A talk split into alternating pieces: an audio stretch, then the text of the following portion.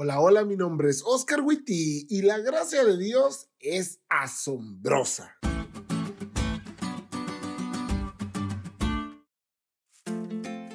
Ricardito era un niño al que su mamá no le daba permiso de ir a las maquinitas.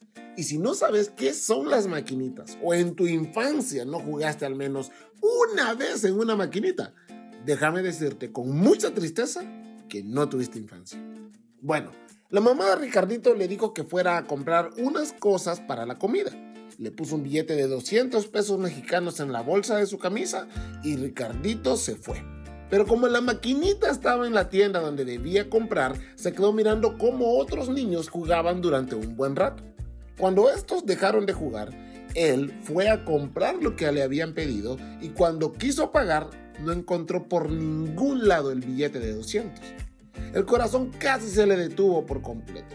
Regresó por el mismo camino que lo condujo a la tienda para ver si lo había tirado y nada.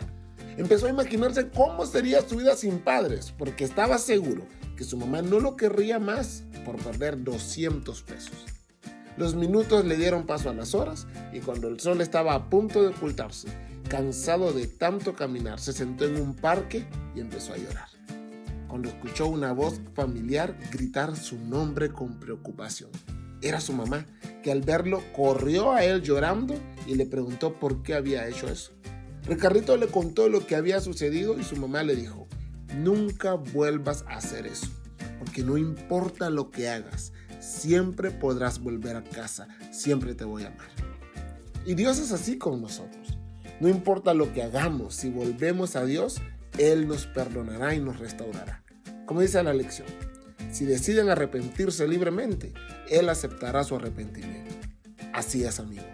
La gracia de Dios es asombrosa. Así que si hoy estás alejado de Dios y estás oyendo este podcast, recibílo como lo que es, una invitación a volver a Él.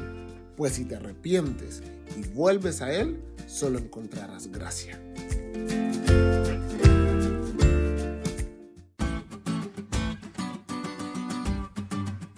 ¿Te diste cuenta lo cool que estuvo la lección? No te olvides de estudiarla y compartir este podcast con todos tus amigos. Es todo por hoy, pero mañana tendremos otra oportunidad de estudiar juntos.